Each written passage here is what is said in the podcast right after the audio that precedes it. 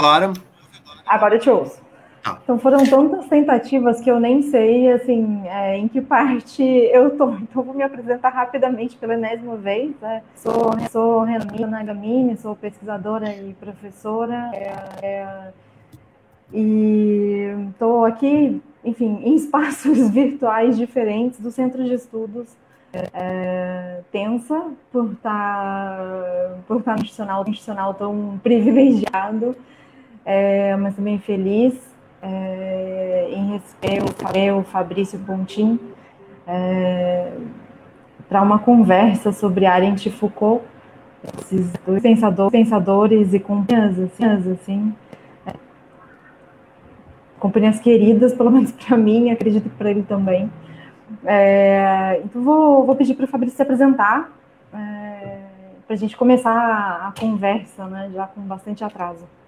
Não, uh, Renata, no domingo o tempo é uma mera convenção, né? Então eu acho que todo mundo que está com a gente está feliz também. Queria agradecer a todo mundo pela, pela paciência. Eu acho que foi um exercício assim, para todos nós, mas essas coisas acontecem né, nesses tempos de reuniões virtuais. Né? Renata, é um prazer realmente estar conversando contigo ao vivo. Para quem não me conhece, eu sou Fabrício, eu sou professor de Direito, Relações Internacionais e no PPG de Educação na Universidade de La Salle. Uh, assim como a Renata, eu adoro essa definição, me considero um curioso pela obra da Arendt, em grande medida, né? mas alguém que também tem uma interface com a Arendt pela via da fenomenologia, que é minha área de atuação mais forte, mas também pela via da filosofia política como um todo. Então, é, e sobretudo por essa interação que a gente vai tentar fazer hoje com o problema do poder. Né? Então, eu estou muito curioso, Renato, estou muito feliz por estar aqui conversando contigo, tentar situar essa discussão, tentar criar esses pontos comuns entre a área e o Foucault. Eu acho que dá para fazer algumas coisas bem interessantes hoje. Eu não sei por onde a gente pode começar, o que, que tu está pensando? Então, então eu, eu acho primeiro é, explicar um pouco, né, por que a gente, enfim, pensou nesses dois e a gente, não sei se, se essa é uma percepção comum, mas a gente, enfim, como eu comentei, né, antes, a gente conversa em outros espaços e a gente tinha essa intuição, né, de uma, uma ideia não articulada, uma percepção não articulada de aproximações e afastamentos também entre Arendt e Foucault. É, a Tatiana Vargas Maia é, um dia comentou ali no, no nosso grupo, né, que estava lendo a, tava algo, algo sobre as origens do totalitarismo e, é, e, enfim, e aí começou a conversa, só que a gente foi fuçar, né, e não, não, não encontrou, assim, citação, referência direta da Arendt, né, e isso gerou um estranhamento, assim, pelo menos em mim, estranhamento. É, e aí a gente, enfim, começou a tentar pensar, né, fazer um esforço, um esforço teórico é, buscando aproximar, reconhecer, né, proximidades e distâncias e, sobretudo, na questão do poder, que eu acho que ao mesmo tempo é, liga e afasta, possibilita, é, possibilita evidenciar é, essas aproximações ou articulações possíveis e também as grandes diferenças entre ambos. Né? É, mas acho que a gente pode, de repente, começar, é, acho que a, a, pensando um pouco, enfim, como você falou na, na, na, fenomenolo, na fenomenologia, né? Assim, eu acho que há algumas questões mais gerais, né, que, que aproximariam Arendt e Foucault, né? Eu acho que é delas, delas assim, o Foucault é, se colocaria ali numa interseção, nas palavras dele mesmo numa entrevista, numa entrevista já nos anos 80, ele se colocaria ali numa interseção entre a da, da filosofia com o marxismo e a filosofia da ciência, né? E Arendt também tem essa, essa influência muito importante, né? é, até pela própria formação. Então, acho que talvez a gente possa começar por aí, para ir se aproximando da questão do poder. Não sei se isso tem sentido então, para você. Eu tenderia a fazer essa aproximação, eu tenderia a ir por aí, mas fica à vontade para. Não, eu, eu, eu acho que essa é uma baita via, Renata, e eu adicionaria mais uma via aqui, né, porque não está complicado o suficiente, então eu acho que a gente pode adicionar. não, nunca tá. Que, que é a via weberiana, né, e é a via da apropriação uhum. de Nietzsche. Porque é interessante pensar tanto Foucault quanto Arendt enquanto herdeiros de, de Weber, né, metodologicamente, mas também como herdeiros de Nietzsche, né, no, do ponto de vista metodológico. E eu acredito que a leitura do problema do poder nos dois vai passar necessariamente por esses dois, né, por Nietzsche e Weber em grande medida. Eu pensava nisso sobretudo, uh, mas ao mesmo tempo que passa pelos dois, passa pelos dois de forma distinta. Enquanto para o Foucault, para ressaltar o elemento de historicidade no poder e de localidade no poder, né, uh, tanto no Weber quanto no Nietzsche. Para Arendt, parece voltar para os elementos mais gerais, mais universais da experiência do exercício do poder, né, do poder enquanto algo que diz algo sobre a humanidade de forma geral, o exercício do poder de forma geral, né, tanto no Nietzsche quanto no Weber. Então, eu acho que essa tensão ela acaba voltando nos dois, mas de forma distinta. Né? Isso também tem a ver com como os dois trabalham a herança da fenomenologia, né? porque reproduz na interpretação tanto de, de, de, Foucault quanto de Arendt, da fenomenologia. Enquanto a Arendt ressalta os aspectos estruturais da linguagem, o Foucault ressalta a historicidade. Então, essas questões me, sempre me perturbam, me perturbam no sentido positivo, né? Quando a gente pensa especificamente essa questão sobre o problema do poder. Não sei se tu acha que essa é uma boa intuição. Acho que sim. A, gente, vamos só para situar, assim, quem está vendo a gente, é, eu acho que a gente está fazendo assim algumas aproximações gerais antes de, é, antes de é, é, abordar mais verticalmente o problema do poder nos dois, né? Então a gente está assim é, tateando de início. E eu acho que sim, para mim tem sentido, eu concordo que são apropriações diferentes e é curioso porque a, o Nietzsche vai aparecer na Arendt é, justamente na crítica da, do que a gente pode entender como razão instrumental, né, da instrumentalidade, ra, racionalidade, que é um grande tema também do Foucault, mas e, e, e ele percorre por outro caminho, né, por um caminho um pouco diferente da Arendt, assim, mas também eu acho que é são temas, né, é isso, o Foucault e a Arendt eles se aproximam em algumas e algum, em função de alguns autores, né, que são leituras comuns por serem grandes nomes, grandes, grandes filósofos, é, mas dos quais eles se apropriam diferentemente. isso é muito curioso. É engraçado chamada chamada para conversa, conversa. É, tinha assim no é, que um era time Nietzsche e a Arendt era 100% Kant, né? E é curioso, o que é uma estratégia assim, é, é interessante para ressaltar as diferenças e, e portanto, é, dimensionar o nosso esforço teórico, esforço incipiente da nossa parte, outras pessoas já foram antes, foram antes. É, mas nem a Arendt é 100% Kant, nem, nem ela não é, é, nem ela não é Nietzsche, né?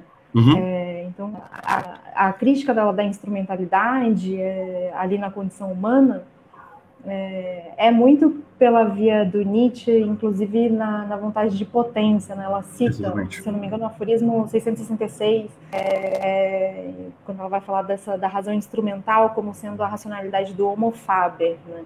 Então, é, é muito, é muito interessante, são interessantes essas aproximações. E eu tenderia a. Eu fiquei pensando um pouco, até para ajudar a situar a discussão, a, a partir de que textos eu aproximaria os dois, né?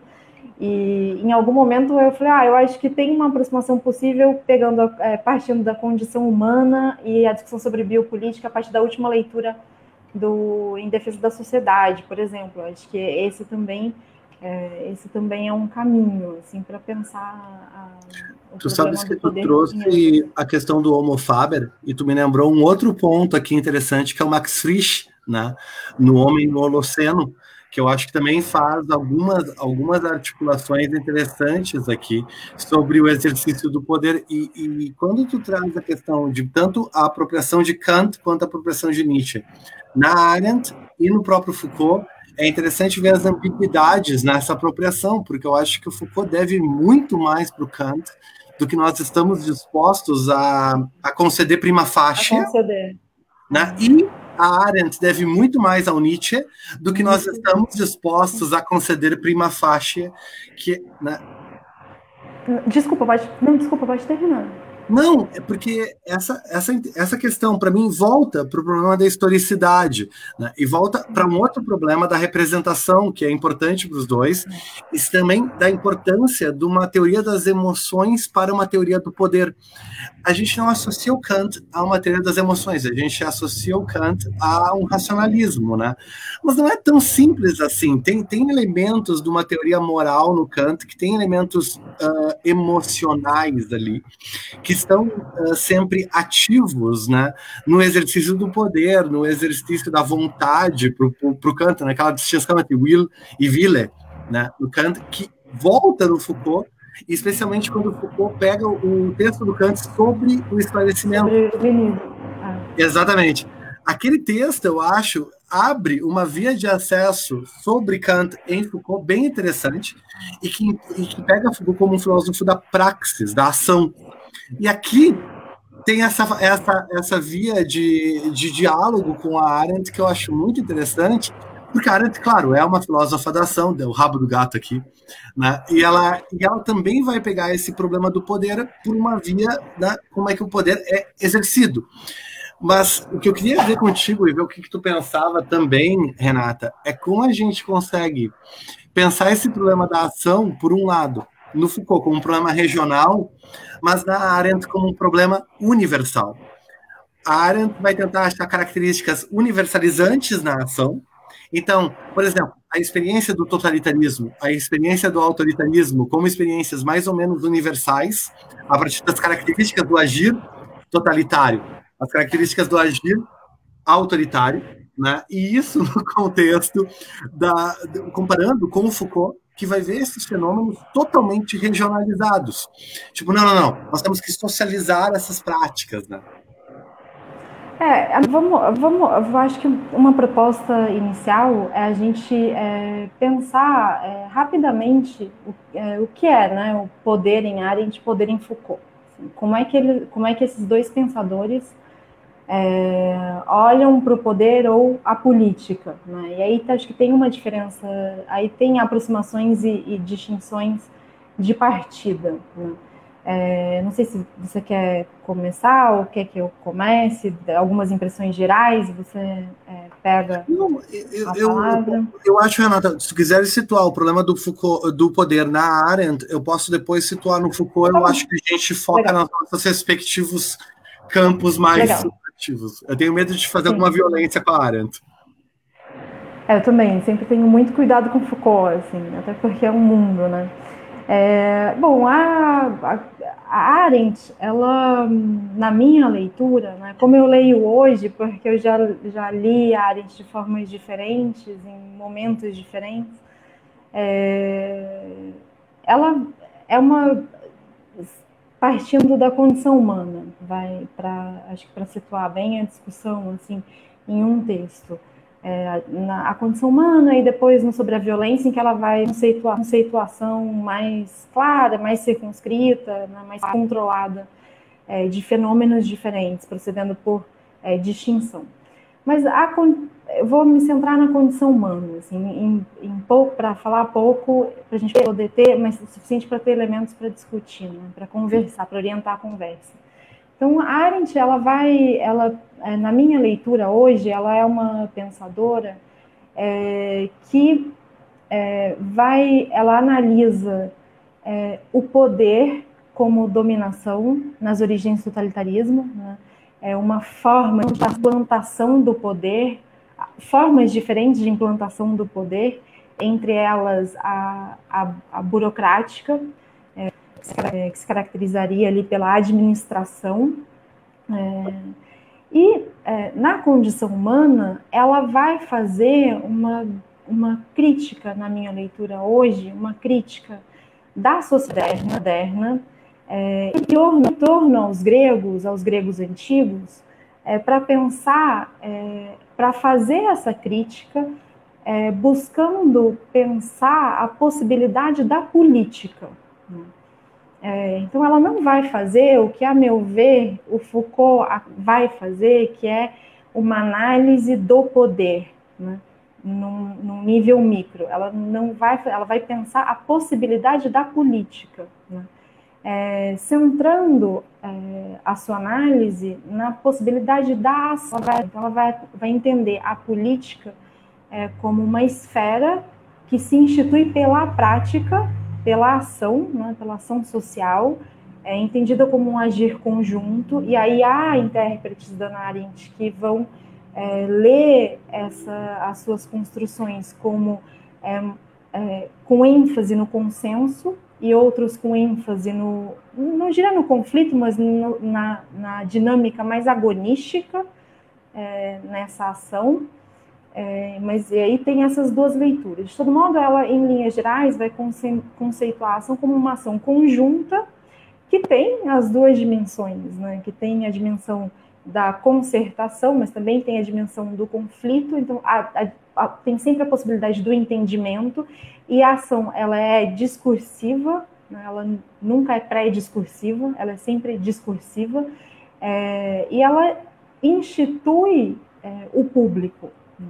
Então, é, embora ela não seja uma pragmatista, pragmática, ela, é, ela pensa a ação ligada, ligada à prática né? e relacional. É, o que eu acho que é um elemento também importante, é, e é nessa dinâmica que os atores se revelam. Então, é, a discursividade ela tem um aspecto ligado às palavras e aos discursos propriamente ditos, mas também uma, um aspecto é, que é o da, das performances, digamos assim. É, e, é, e, tanto pelas palavras quanto pelas performances, os atores eles se revelam. Né? Então, a ação tem uma, é, tem uma dupla dimensão da comunicação, uma dupla dimensão comunicacional, digamos assim. É, o que já se acumula que a comunicação para Arendt, ela não é instrumental, ela não é meramente instrumental. Né? É, e aí recuperando as suas, suas, é, as suas filiações fenomenológicas. Assim. É, a comunicação revela, revela ideias, ela transmite ideias e teor, então tem essa dimensão mais ligada ao sentido, mas também tem uma dimensão ligada à, revelação do, do, do, do, sujeito. O que não significa que os sujeitos se produzam nas interações. Né? É, então, acho que aí falo isso para deixar algumas pistas para aproximações e distinções é, do Foucault. Então, tem, tem essa, eu acho que essa, essa característica muito, muito marcada. Assim. É, eu vou ficar por aqui. E, e claro que ela é, também pensa a política por é, distinguindo, né? É, ela, a política tenderia a se dar é, num espaço privilegiado, digamos assim é, da política, política espaço público, né, que, é um, uma que é uma construção um pouco equívoca ou instável na minha leitura no pensamento da Arendt. É, e essa, esse espaço ele se distinguiria de outros dois, né? o espaço da privacidade, da vida privada, e o espaço da vida social. Né? É, então, ela tem uma topologia e algum, alguns intérpretes da Arendt fazem uma leitura, é, entendem a entender essa demarcação como sendo mais rígida e outros como sendo é, menos rígida. É, o que ela procura mostrar é que há uma, um alargamento, na, com, é, um alargamento da esfera, da esfera, social a partir de um determinado momento histórico, é, em detrimento do espaço da política e da privacidade. Né? Uhum. É, e uma leitura mais é, buscando uma aproximação entre Arendt e Foucault é, pode ser uma pode ser essa que entende é, que entende a, essas como como formas de gestão da diferença. Né? Então é, a, é, a, a esfera da política ela é muito ela tem tem na igualdade uma condição de possibilidade, na né, igualdade formal, é, sobretudo a igualdade formal, É, e as diferenças elas seriam ficariam ali alocadas na vida na esfera social e na, na esfera seriam regime, seriam geridas de uma determinada maneira e inclusive uma crítica que se faz à Arendt é que essa maneira pode ser hierárquica na, tanto na vida social quanto na vida na vida privada né?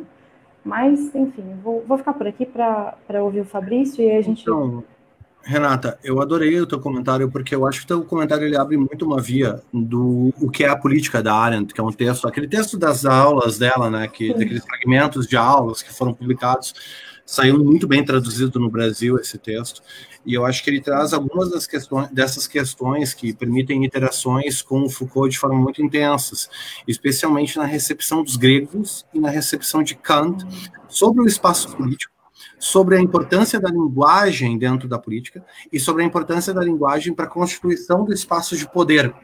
Né? É, to, todas essas coisas, é, to, todos esses pontos são queridos tanto para Arendt quanto para Foucault. E é curioso que eles pegam uh, referências parecidas, mas para propósitos diferentes nessa apropriação. Então, enquanto tu focou nos aspectos institucionalizantes, da centralidade da política, por exemplo, para Arendt, né, a gente nunca sai da política e a gente nunca sai desse caráter que volta lá para a política do Aristóteles, né? Do homem como animal falante, mas que ao mesmo tempo que é um animal falante, é um animal político. São as duas definições de homem que nós encontramos no Aristóteles, né? Ele é as duas coisas. Ele é um animal falante e ele é um animal que fala numa polis, ele é um animal que fala dentro da política. Todos os nossos atos linguísticos são atos que são imediatamente inseridos dentro da polis. Você não consegue ser dissituado da polis para o Aristóteles. E eu acho que a Arendt pega isso com muita força quando ela traz a ideia de discurso, quando ela traz a ideia da, da construção linguística do mundo da vida, e para a própria ideia de consenso, que eu chamo de consenso pobre, na Arendt, que é um consenso fraco, né? É um consenso pequeno. É um consenso muito pequenininho que ela quer. Ela quer um consenso sobre modos de fala, como nós falamos, e que a gente concorde sobre o fato que como nós falamos constitui o nosso espaço político. A forma que a gente fala constitui o espaço do nosso político. É um, é um argumento muito próximo de um autor que eu nunca vi ela citar, mas que eu acho que está faltando uma aproximação, que é o Schutz, o Alfred Schutz, que é um fenomenólogo né, da década de 50, não é tão estudado no Brasil, mas é um cara que eu acho bem acho interessante. É muito estudado na sociologia. Na sociologia ainda, será? Eu, eu, acho eu que sim, acho que sim. Aqui na PUC de Porto Alegre fala bastante do chute. Mas ele tem esse ponto que eu acho que é um ponto que permite essa aproximação fenomenológica com a Arendt na questão da construção linguística do mundo da vida, né, do Lebenswelt. É, eu acho que é um, são consensos tênues é, e muito importantes, é, e acho que em relação à, forma de falar, né, é, excluindo aí a violência né, é, e a verdade, né, a verdade, a verdade absoluta, platônica, né, que ela vai que ela vai criticar, ela vai fazendo, fazendo bem em linha com Heidegger, que é de positivar as opiniões é, no domínio da política, é, em lugar de desacreditar as opiniões, então marcando aí uma diferença com a, o que ela considera ser a tradição da filosofia. Então esse é um consenso e um outro consenso que é muito tênue, é, mas que para ela é fundamental, é, é, em relação aos fatos, né? Uhum. que é não que é ao mesmo tempo e é tênue porque ela não pretende bloquear reinterpretações, mas ela pretende, é, ela entende que um consenso mínimo em relação aos fatos é importante justamente para viabilizar as opiniões, ou seja, para tornar a política possível. Né? É, então, então, acho que é, é, esse, esse consenso, é, acho que são... É, são é um consenso sobre o lugar de fala, né? É um consenso é. sobre o lugar da onde nós fazemos um discurso. Eu acho isso muito interessante por parte da Arendt.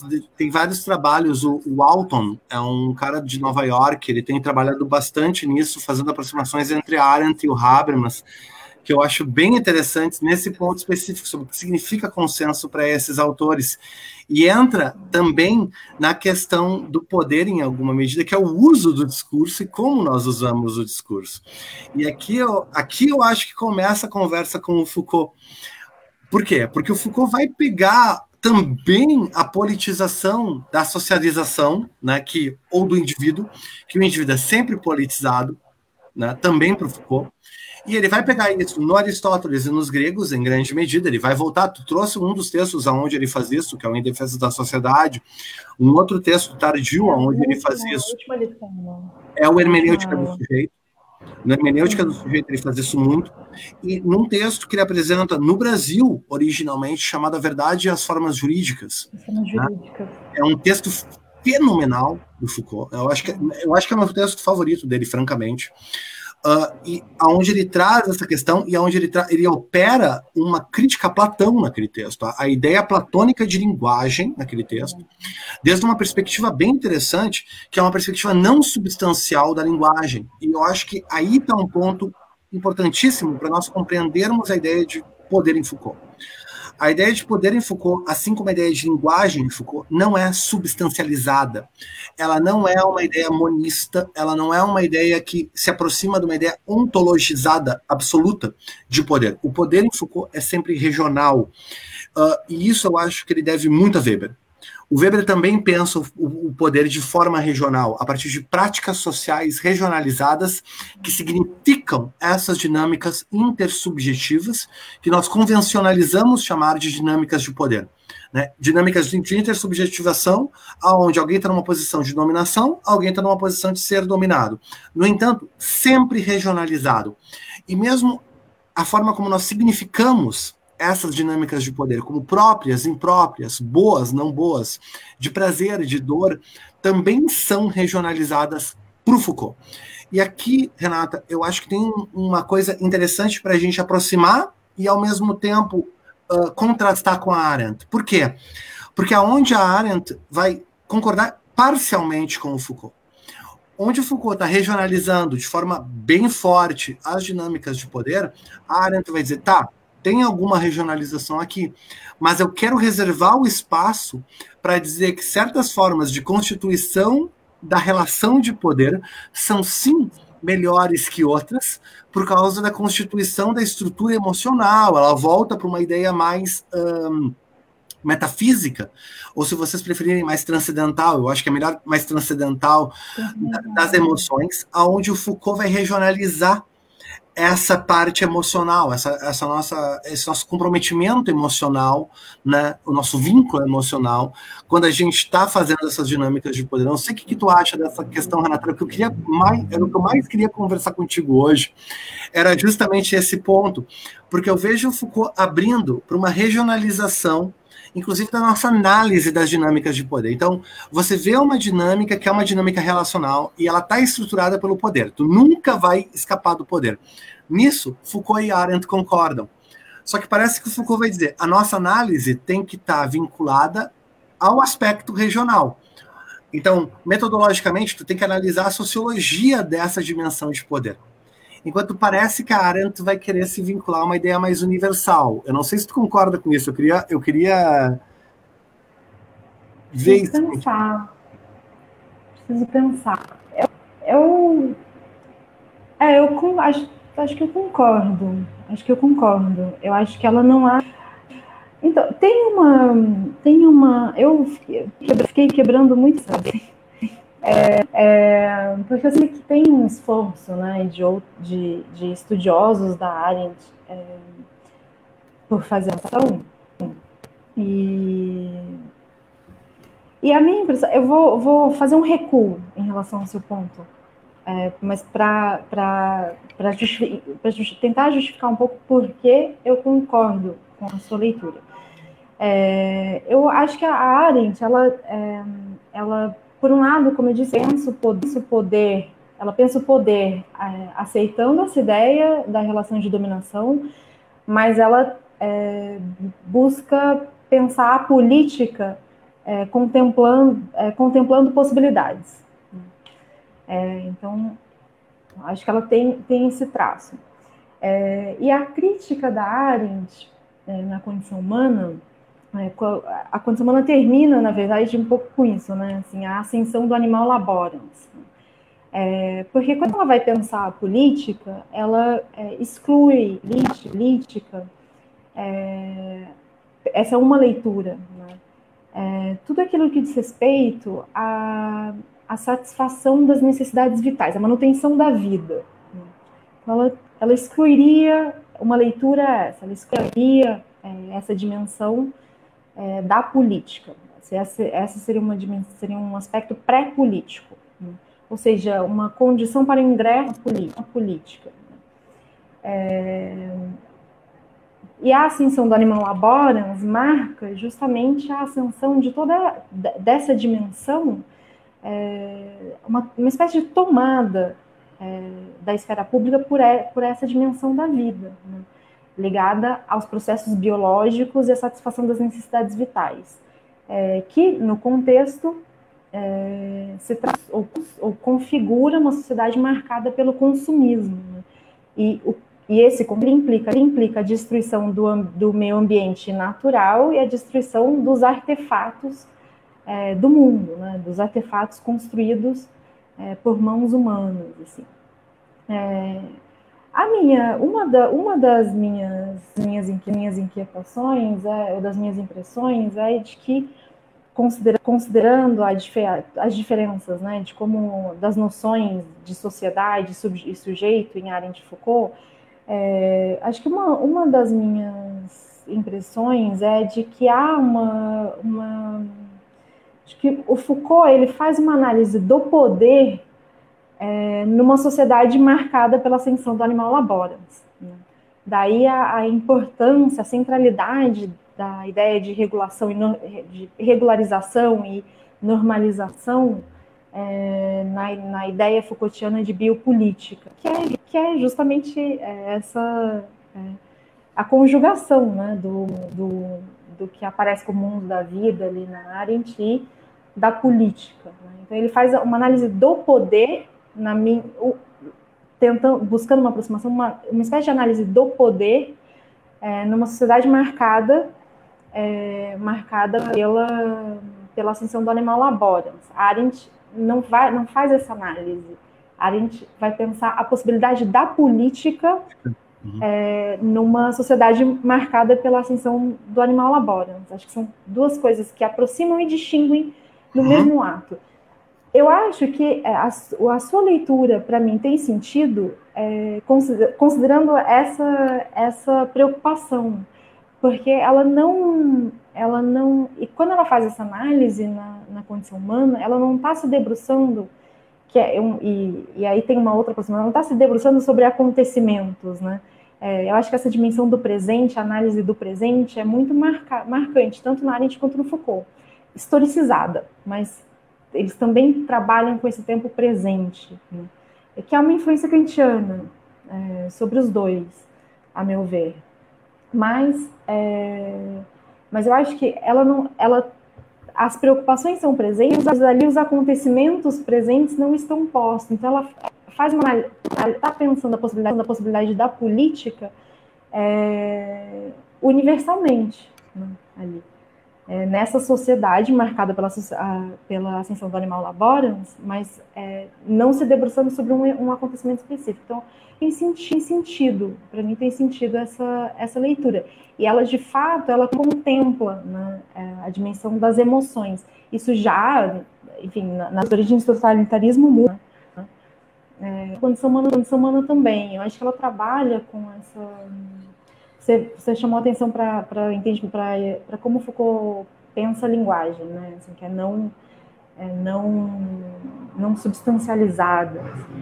É, eu acho que a Arendt tem, ela, ela recupera ali da leitura dos gregos essa dimensão também não é, muito rica da comunicação. Né? Uhum. É, ela, tudo. Né? Tu sabe, Renata, que tu apontou para pelo menos assim, tu me trouxe uma intuição que eu não tinha pensado, que é a apropriação de um termo que está na metafísica do Aristóteles e que volta tanto na Arendt quanto no Foucault, volta, a gente pensa nele mais no Foucault, que é o termo artefato, né?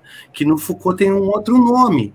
Como é que o Foucault, como é que o Foucault traz o nome artefato? Dispositivo. Né? O problema do dispositivo no Foucault que é tão mal compreendido, né? que entra naquela ideia do dispositivo como algo que tem uma dupla face. e, que não é unilateral. O dispositivo no Foucault é um instrumento que pode ser tanto ativo quanto passivo. Pode ser de exercício de poder ou de recepção de poder. Na história da sexualidade, ele traz isso de forma brilhante.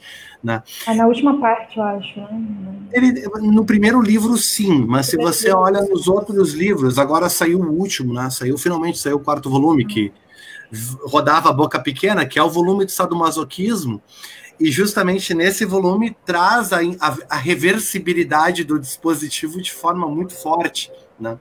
E eu acho que traz também a ambiguidade das emoções para o Foucault. Que o Foucault não vai pensar emoções positivas e negativas de forma tão forte ou de forma tão uh, absoluta quanto os gregos tendem a pensar, e até aqui eu vou deixar um flanco aberto para você me criticar, mas como uma autora como a Arendt tende a pensar. Eu acho que a Arendt tende a ter uma teoria das emoções bastante unilateral. As emoções para Arendt parecem ser positivas ou negativas, elas não parecem ser ambíguas no exercício. Tu pensa o amor, por exemplo, o amor parece ser uma, uma, uma emoção positiva para Arendt, enquanto o ódio parece ser uma emoção negativa para Arendt. Você me corrige se eu estiver errado aqui. Eu sempre penso na questão de como a Arendt pensa o ódio, né? Inclusive, a gente estava conversando sobre isso uns tempos atrás, trouxe uma citação sobre isso muito interessante, aonde a Arendt traz uh, o aspecto alienante do ódio, né?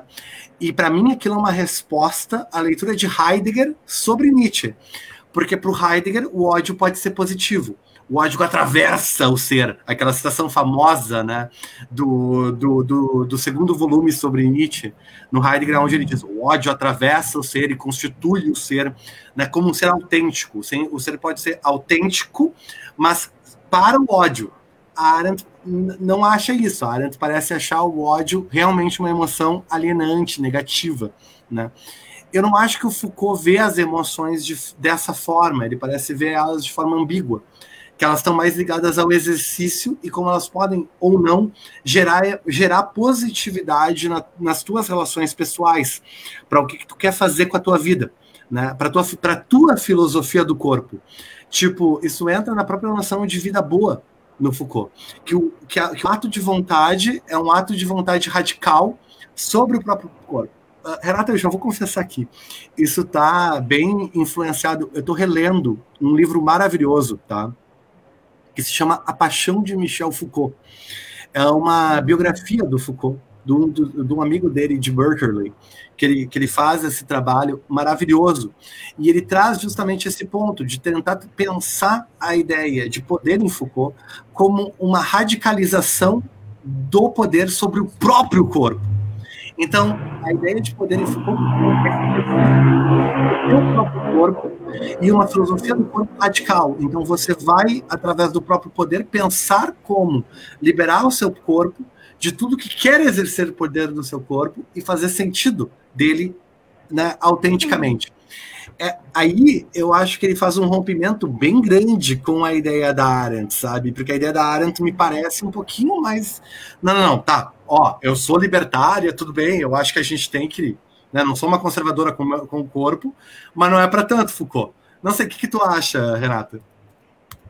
É, para mim tem sentido a tem sentido a leitura do Foucault é, pensando na, na, na, partindo da, dos textos dele sobre biopolítica, que eu acho que ele não conceitua assim, de uma maneira acabada, mas, é, enfim, que aparece na, no, acho que na última parte da, da história do, primeiro volume da história da sexualidade, nos outros, e, e depois na última lição, do, na última aula do, em defesa da sociedade, segurança, território população, enfim, que ele vai ali é, com a qual ele vai trabalhando, ah, para mim tem sentido, né? Porque é, tanto, é, tanto o poder disciplinar quanto é, o biopoder, eles atuam sobre o corpo, sobre o corpo, ainda que de formas diferentes, né? Um individuando e é, o outro produzindo uma, uma multitude, né? operando no nível da espécie, digamos assim, mas mas de todo modo sobre o corpo. Então, para mim, tem sentido, e tem sentido esse, é, tem sentido pensar, mesmo mesmo dos dele de, dele de Kant, tem sentido pensar nessa nesse ato, nessa disposição de revolta, digamos assim, é, que não que não dissocia na verdade da, da modernidade, da, do projeto, projeto moderno, né, de crítica de si e, e reflexão sobre si, né, que é como ele vai, na, pelo menos minha, minha leitura, é, ler a Né? É, então acho que esse ato de revolta ele continua, continua na, ele para mim tem sentido dentro da, da, da, forma como ele, como ele pensa a crítica, com Kant relendo é, o que é o que é a ilustração, o que é o iluminismo. Né? É, e eu concordo, em parte, eu acho, é, com, a, com a sua leitura de que a Arendt, ela, é, digamos, estabiliza as emoções, assim, ela atribui um sinal, né? ela não, não trabalha emoções, emoções na chave da ambivalência, ela estabiliza, ela a estabilidade em relação a algumas emoções. Eu tenho um pouco de dúvida, é, por exemplo, em relação ao amor, eu acho que, o, no caso do amor, por exemplo, eu, eu acho que é, é a, a, ambivalência apareça, é, porque ela vai, se a gente pegar, lembrar da, do, sobre a revolução, por exemplo, uhum. É, ela vai distinguir né, tipos de amor, e aí ela não, ela não, não, não, ela é crítica da ideia de amor próprio, por exemplo. Então, acho que tem ali, nessa discussão do amor especificamente, acho que tem tem espaço para, de repente, explorar as ambivalências dela. Mas eu acho é, que mas em relação ao ódio, eu concordo. Mas a distinção para mim, no que tu apontou, é que mesmo quando ela analisa no sobre a revolução a questão do amor, ela faz uma espécie de metafísica do amor. Tipo, ela tenta estabelecer categorias do amor. Sim, não faz isso fator, o Foucault não faz isso. O Foucault não vai tentar estabelecer essa relação linguística de forma categórica, né? Ele vai, ele vai focar, não, não, não. A nossa compreensão do amor está na prática e na nossa relação prática linguística no dia a dia com o amor. Ela é muito mais. E aí eu vi que uma, um pessoal me perguntou isso no YouTube, Renata, e, da, e por isso que eu digo que ela é regionalizada ela não está vinculada a nenhuma ideia universal de amor ou metafísica, o amor é. Não, não é o amor é, é o amor faz. É como nós fazemos aquilo que nós pensamos que é o amor para nós e categorizamos isso para nós. Só que esse nós é sempre extremamente vinculado a um lugar de fala, a uma forma de fala que é fundamentalmente regional para o Foucault. Daí a regionalização. E daí o vínculo que eu fiz no início com o Weber, tá, gente? Então, o Weber entra aí como uma forma de pensar o problema de forma regionalizada. Tá? Então, o Weber vai pensar, por exemplo, o poder do, a, a, ideia de poder nas relações americanas dentro dos Estados Unidos, como os americanos, dentro da história dos Estados Unidos, dimensionam suas dimensões de poder e isso impacta nas suas práticas pessoais, individuais de poder. É por isso regional. Tá? E eu acho que o Foucault sustenta isso ainda. Como, eu concordo com a Renata. A, a Arendt está pensando nas condições de possibilidade para a gente pensar politicamente o problema do poder. Então são níveis de análise, né, Renata, bem diferentes. É, eu acho que sim. Eu acho que isso, é, isso ajuda a gente, pelo menos me ajuda a, a, a entender é, que a, o, a Arendt, ela, ela é uma, na minha leitura, assim, como eu leio hoje, eu já li de, de, uma, de formas diferentes isso, mas como eu leio hoje, é, eu, ela me parece é, uma, uma pensadora que privilegia, que se debruça sobre práticas. Eu acho que é, nisso tem uma, uma aproximação em relação ao Foucault. Porém, o conjunto de práticas sobre, é, sobre é, sobre as quais ela se, ou sobre o qual ela se debruça, é mais circunscrito do que o conjunto, o conjunto de práticas é, que, enfim, que o Foucault vai analisar. É, que isso é, talvez, talvez explique, em alguma medida, essa regionalização. É, isso aliado ao fato de que ela está pensando, tá tentando pensar as condições de possibilidade da política, a possibilidade da política, inclusive de posições de possibilidade. É, então, acho que esse, o conjunto de práticas que, que são do interesse dela é, é mais circunscrito. Né? É, o, porque ela não está, na realidade, ela não tá, é, é, nas origens ela faz isso, mas na condição humana não vai, não vai analisar, por exemplo, na condição humana, ela não vai fazer uma análise do poder, né? vai, vai pensar a possibilidade da política.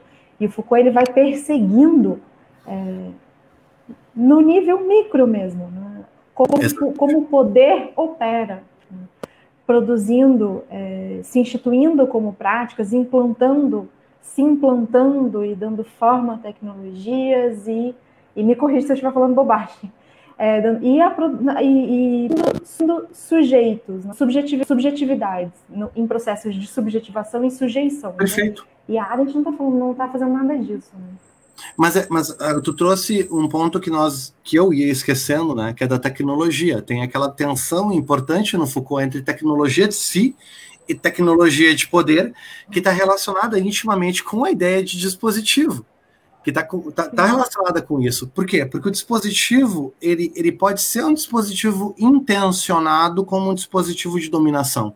Só que você, através de uma tecnologia de si, pode inverter o uso desse dispositivo e significar ele de uma forma distinta. Daí entra a performatividade. A Judith Butler vai, vai pegar essa, essa questão e vai fazer toda a teoria dela em cima dessa ideia de performatividade, linguagem e poder localizada no dispositivo, né, Renata? É, a mudança e nisso a possibilidade de resistência. Né? Exatamente. Sem poder, o poder não existe. Exatamente. o poder não existe. Exatamente. Não, e, e, e, que o poder é só relacional. Então, como ele é relacional, você tem alguma, alguma situação onde você tem uma, um, uma, um, um, você tem a oportunidade de tomar as rédeas dessa situação e usar ela para ressignificar. Você não está condenado a ser passivo porque você está numa estrutura de dominação. Essa parece ser a posição essencial do Foucault. Né? Olha, essa posição quer dizer para você que você é doente porque você pratica sexo de uma certa forma. Ela quer dizer para você que você é doente porque você pensa o mundo de uma certa forma. Você não está condenado a aceitar essa posição, não você pode sair dela invertendo a, a, é, essa situação, usando o dispositivo de uma outra forma. Né? Então, repensando o dispositivo politicamente. O que a Arendt vai te lembrar? É, muito bonitinho Foucault, só que isso pressupõe toda uma estrutura, não é tão fácil assim. E, e outra, você está colocando isso, mas tem um abismo aí que é o problema da verdade. Que é, ah, é, é. Então, então qual é o limite do dispositivo? Qual é o limite da significação? O limite da significação é que você não vai conseguir atravessar essa parede, você vai se machucar. Então não adianta, você pode ter a vontade de poder que você quiser, se você estiver preso numa prisão solitária, não tem tanta coisa que você pode fazer assim com o seu poder. Então tem essa tensão entre os dois, né, Renata? É, o que ajuda a gente, a gente a entender, e aí uma diferença, um afastamento na Arendt Foucault, que é a aposta dela na espontaneidade, né? é, na espontaneidade e na imprevisibilidade da ação, ou seja, é, a revelia da relação crítica que o sujeito tem é, com os códigos e os, dispositi e o dispositi os dispositivos, é, a abertura de possibilidade de resistência é, que, que decorrem, que são imprevisíveis, decorrem da interação, da ação social. É, a revelia desse processo é, que se daria na, digamos, no, é, na, na dimensão do, do sujeito, né, ou na relação do sujeito com os, os códigos e, e vi, mediada pela crítica. É, ela faz uma ela faz, ela aposta é, a, a possibilidade de resistência para ela tá é, passa por, por um outro caminho uhum. passa e, por um outro caminho e tu acha Renata que esse caminho é necessariamente dentro de um sistema normativo é, para mim essa é uma pergunta interessante porque eu fico pensando daí a Arendt com outros republicanos, com outros liberais aqui, né? Eu até tendo a, a alinhar ela mais com a leitura republicana do que com a leitura liberal, como John Rawls, como Dworkin, como o próprio Habermas, no problema da desobediência civil, né? Porque qual é o espaço aqui para resistência ao poder de opressão na Arendt? Eu fico pensando um pouco isso. Então, é curioso você tocar nesse assunto. É, eu também me coloquei. Eu não, eu não, não. Acho que a Arendt é mais normativa que o Foucault, mas acho que nenhum dos dois, e acho que esse é um ponto de aproximação, nenhum deles é normativo em sentido forte, assim como uhum. Rawls e tudo. Acho que eles não trabalham com o ideal de vida boa, sabe? É, não são prescritivos. É, não acho que a Arendt seja prescritiva. É, então, não acho que ela é sutilmente normativa. Tu acha? Mas, São, por favor, termina o argumento, desculpa. Eu acho que a, eu acho por que eu digo isso? Porque eu acho que a leitura, é, a aposta dela, hum, e aí, enfim, talvez tenha que matizar bastante o que eu vou falar por filiações. Né? Nesse momento eu estou lendo muito a Arendt e em alguns momentos eu tento me convencer muito dos argumentos, embora, embora seja crítica de outros, é, de uma maneira mais, mais firme. Eu acho que a aposta dela está ancorada, é historicamente ancorada, e ela uhum. assume a excepcionalidade dessas, dessas irmãs. Né? É, mas, então, Porque não, não, não, não, não, eu fico pensando, por exemplo, nos textos dela. Deu uma polêmica, não vamos reproduzir polêmica de Twitter aqui, né? Mas sempre uhum. trazem de volta os textos dela sobre Little Rock, por exemplo, né? E eu acho que ali fica muito claro a, o quão vinculada a uma ideia mais normativa de exercício de poder pode estar a ideia de resistência da Arendt, sabe? Porque, não sei, eu acho que a ideia de que a. Eu acho que o privilégio que ela concede, né, à política, é, como tendo um espaço próprio é, e, e, o esforço dela por pensar essa possibilidade, eu acho que tem um aspecto normativo aí é, que, que me parece. Para mim, é claro, assim, eu não, eu não consigo negar, nem, nem tem por que negar, enfim, acho que é, ela está tentando, como a gente disse, né, está tentando pensar a possibilidade da política, né, é, em situações adversas, digamos assim. É, então, acho que tem um aspecto normativo, é, mas também acho que é, essa, ela reconhece a, a, a, as dificuldades, né, os obstáculos a, essa, essas irrupções do agir conjunto, né? é, mas ela ancora historicamente, né? então ela vai analisar em, diver, em diferentes momentos é, como isso se deu, né? Então, a Comuna de Paris, as revoluções, né? é, então acho que isso a meu ver, fora suficientemente. Mas sim, tem um aspecto normativo. Agora, o ensaio dela sobre que, que é justamente o texto em que eu acho que esse aspecto, a ideia de que esses espaços eles vão, eles vão se eles são, eles se conformam e se ampliam e, e se restringem em função das práticas. É, essa ideia é, é quase apagada nesse texto, né? Ou seja, é. a topologia ela muito, parece muito estabelecida, as esferas aparecem com é, limites muito rígidos, assim.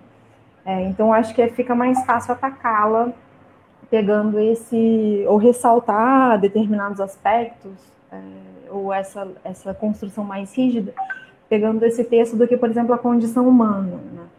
Mas acho que é um texto mais equívoco, se não equivocado, da Arendt, assim, é, intérpretes como não, não vou falar anos assim, porque acho que para Arendt não se intérpretes, intérpretes como Richard Bernstein uhum. e, e, a Sheila Ben Habib, por exemplo, são muito críticos, né, do reflexões sobre Leroy, inclusive por esse aspecto. Então eles tendem a ler, pensar com Arendt e contra Arendt, mas são, acho que há um, um certo consenso em torno dos equívocos desse texto, assim, e a própria Arendt vai escrever, né, é, em carta, não chegou a publicar, é, depois relendo, reinterpretando sua própria posição, mas ela vai, é, vai escrever, é, tendo sido interpelada, ela toma a iniciativa de escrever ao Ralph Ellison, reconhecendo que, tinha, que não tinha entendido a questão racial nos Estados Unidos. Então, acho importante dizer isso, porque, é, enfim, ela mas, também considera que Tu sabes, Renata, que para mim esse texto de Little Rock ele também apresenta algumas das, dos, dos, desafios que a gente tem quando a gente quer sustentar ao mesmo tempo uma ideia republicana, comunitária, né, de direitos e da construção da política como a Arendt quer, mas por outro lado reconhecer certas universalidades, porque o que mais me choca naquele texto é a questão que as mães têm o direito de querer manter seus filhos em, em escolas segregadas. Né? As mães brancas têm esse direito né? Uh, tipo, está sustentado e que na realidade o nível aonde nós temos que atuar é no nível da persuasão dessas mães para que elas não queiram mais isso. Então, que o nível político é esse. Pelo menos, sempre que eu leio o texto, eu fico com essa impressão, que a Arendt parece confiar que se isso for mudar, tem que ser no nível da persuasão moral, comunitária, que vai levar as pessoas a mudarem de posição política sabe? No nível da experiência, né? É. Ela propõe ali que se experimente, né? que se que haja uma espécie de aprendizado, uma integração pela experiência, é, pela experiência da não segregação e não como, como acontece no, no, caso dela, e que é o grande objeto, na verdade, da crítica, é, pelo uso da força. Né?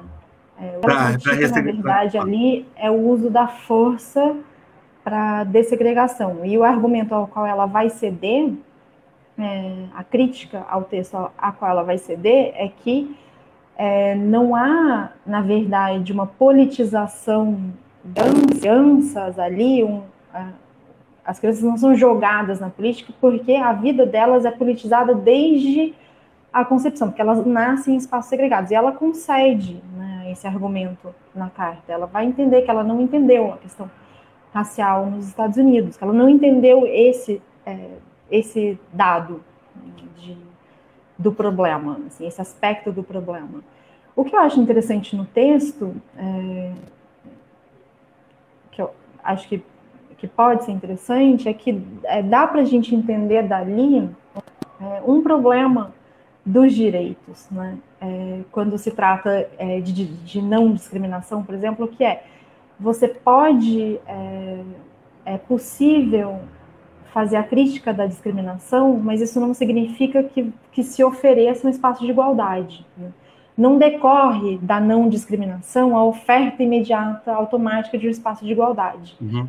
É, e eu acho que esse é um elemento interessante do texto, porque, de fato, quando a gente pensa nesse universal dos direitos humanos, é, sobretudo considerando as, intera as interações, para usar um termo da Ben Habib, entre local e global, é, é, a não discriminação na mobilização dos direitos humanos, em campanhas transnacionais, por exemplo, não assegura a inclusão em espaço de igualdade. Então, acho que a Arendt ali é, dá abertura para essa, essa reflexão, e isso eu acho que é interessante porque possibilita pensar criticamente poss as possibilidades, os limites da, desse, desse universal. Eu, eu adorei que tu trouxe um ponto para mim que é crítico na passagem da Arendt para Ben Habib. Para quem não está nos ouvindo não conhece, né? Sheila Ben Habib é uma autora bem importante na recepção da Arendt. Eu acho que ela está em Yale agora, mas é uma das principais filósofas é. políticas norte-americanas, é uma figura bem importante, assim. E ela faz essa tensão porque ela traz o problema da interação e ela transforma, e eu gosto muito como ela transforma isso né, em iterações, sem o N. Sim. Iterações políticas.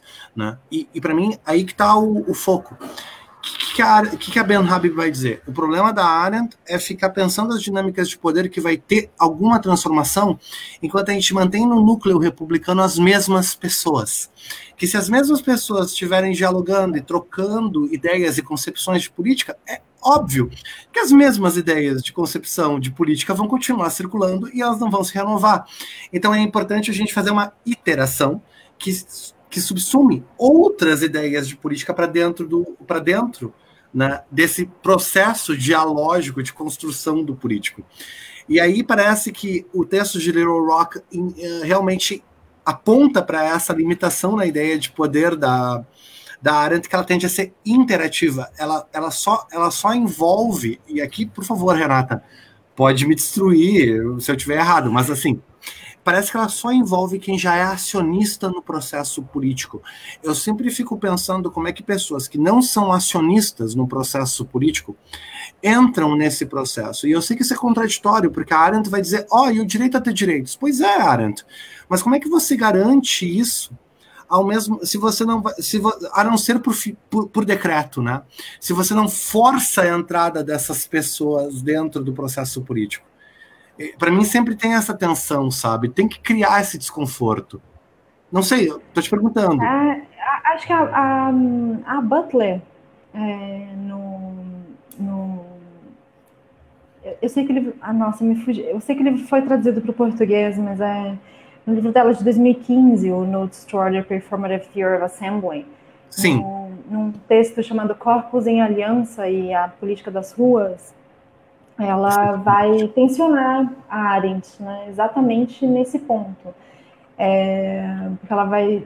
É, assim, eu, eu concordo. Eu eu tendo a ter uma. Não é nem por concessão a Arendt, assim, mas é por, acho que por um hábito, talvez, de pensar com Arendt e contra Arendt. É, eu tendo a, a me atemer, assim, claro, tem uma relação crítica com ela, mas também a buscar possibilidades. Assim. Eu não, eu oscilo entre uma leitura que, é, que entende que ela beleza, assim, essas demarca as esferas da vida ativa, né? é, que é, no fundo, eu acho que o, o aspecto problemático para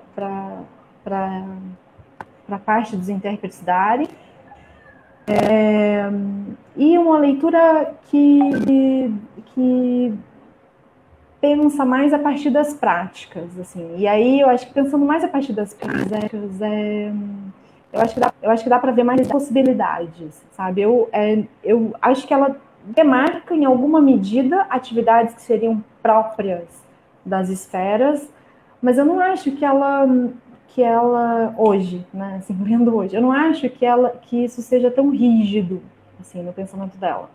Então acho que há aí, é, eu acho que, é, que de, determina a inclusão é, determina a inclusão, o que determina a re, reconfiguração, digamos assim, é, do, da, do espaço da política, ou do que a Benhab vai chamar de demo, o demos da democracia, é, é a ação. Assim. E, e, a Butler vai tensionar Arendt nisso, dizendo, bom, é, numa, nessa leitura que eu estou fazendo, que é, que é aposta mais na, na, numa certa estabilidade das demarcações, não haveria é, a ação daqueles que é, são necessitados, são destituídos né, dos, é, e, e, tão, e têm as suas vidas mais regidas, digamos, pelas necessidades vitais, né, então mais o seu tempo mais comprometido com as necessidades vitais, é, é, essa ação seria da ordem do invisível, é, numa, numa leitura mais demarcatória, assim, apostando mais na demarcação da Arendt das esferas. É, mas, é, quando a Arendt fala em direito a ter direitos, é, ela abre espaço para tensioná-lo, mas também para, dentro é, do próprio pensamento dela, contém poss possibilidade de que essa ação seja é, percebida como ação, de que esses corpos sejam inteligíveis, que essas pessoas sejam percebidas não só como pessoas que é, que têm voz, mas pessoas que falam, ou seja, cuja, cuja voz tem importância política, tem ressonância é, entre aqueles que já compõem, é, já, já são parte da idade, digamos assim. É, então, acho que é, é, um, enfim, é um aspecto problemático, né? Mas, é, mas acho que dá para pensar com Arendt contra Arendt. O, o, o esforço interessante na, interessante na Ben Habib, na Ben Habib também, é que quando ela é, opera essa mudança, é, uma, diferen uma diferença entre Arendt e Foucault aí é que Arendt pensa a possibilidade da ação e as interações, né? É, e, e, o, e, as possibilidades que se abrem a partir das interações, mas é, ela, ela não, não analisa tanto a relação entre os indivíduos, no caso dela, acho que indivíduos mais que sujeitos, ou os atores, e os códigos sociais, por exemplo é, que é, que é uma, uma, dimensão muito presente na, na análise, pelo menos no, no, que eu li do Foucault e da Butler, uma dimensão muito presente. E acho que a, a Ben Habib, no, nessa discussão, ela vai sociologizar né, é, a discussão e, e a, a ideia de iterações ela acaba contemplando essa dimensão das relações da circulação dos, da circulação dos códigos e da, da, da relação entre os indivíduos e esses códigos também, seja em processos de subção, seja, seja em processos, nas interações sociais, é, o que é interessante. Né? E, e, também, e aqui eu já vou começar a me encaminhar para um final, Renata, que a gente sim, já está com uma hora e dez. Uma hora e dez. E já agradecendo a todo mundo que fez vários comentários, eu queria. Alguém falou que eu não gosto do Agamben, né? É verdade, eu não gosto, tá? Nem mas, eu. mas sobre esse ponto, até daria para fazer um programa inteiro também falando da recepção do Agamben de Arendt e porque que ela é grosseiramente, terrivelmente errada. Mas, estou brincando, gente. Não, é... Ela é assim. Mas falando sério, tem um ponto aqui, Renata, que tu trouxe que eu acho muito legal, que é o seguinte, que é o ponto que a, que a Sheila chama de reivindicações. De como nós fazemos reivindicações por inclusão e para sermos levados a sério como portadores de direitos. Reivindicar por direitos e reivindicar de direitos, né? Então, é, essa tensão eu acho ela muito interessante porque às vezes, às vezes ela me parece um ponto um pouco cego na Arendt, de como essas reivindicações operam no sentido político. Eu acho que ela é um pouco otimista sobre a operacionalidade disso no sentido político. Mas daí, voltando para o Foucault, eu acho que o Foucault é igualmente otimista, mas por outro motivo, que é pelo libertarianismo dessas reivindicações no Foucault. Parece que para o Foucault, se nós tivermos vontade o suficiente e a gente quiser o suficiente, a gente consegue mudar as coisas, né? Porque a gente está nessa posição radical de mudança dos corpos. E não é tão simples assim também, porque tem essa barreira epistêmica, que é ao mesmo tempo metafísica, no sentido da verdade, e política, porque a, a política é uma barreira epistêmica. Né? Ela pode te botar uma barreira epistêmica. Então, para mim, fica, fica essa tensão, e eu acho que tentando ler tanto Foucault contra Foucault e Arendt contra Arendt juntos, a gente consegue pensar né, algumas saídas para esse problema. Renata? Acho, que sim. E você, você, usou um termo importante e que eu acho que é, faz com que, que a libertação, né, libertarianismo. É verdade que você consegue, pode conseguir se libertar, né? É, mas isso não é verdade por exemplo, por exemplo pensando porque, porque a liberdade ela é da, da, da intersubjetividade, né? ela é da ordem das relações. É, então, não, pode haver libertação é, nesse processo, pensando com Foucault, mas não haveria liberdade em termos é, arentianos. Assim. É, também, há, também há uma um caminho, mas também um afastamento, né? É, a Arendt distingue, na verdade, liberdade e libertação, ou liberação, é, e o Foucault não trabalha com essa, com essa, com esse par. Renata, any last words? Quer algum comentário final? Não, espero que a gente tenha. Bom, foi divertido. É fui atrapalhada no começo, assim, com as questões tecnológicas. Tá Mas, enfim, é, foi divertido. E quero agradecer a paciência, a atenção de todo mundo.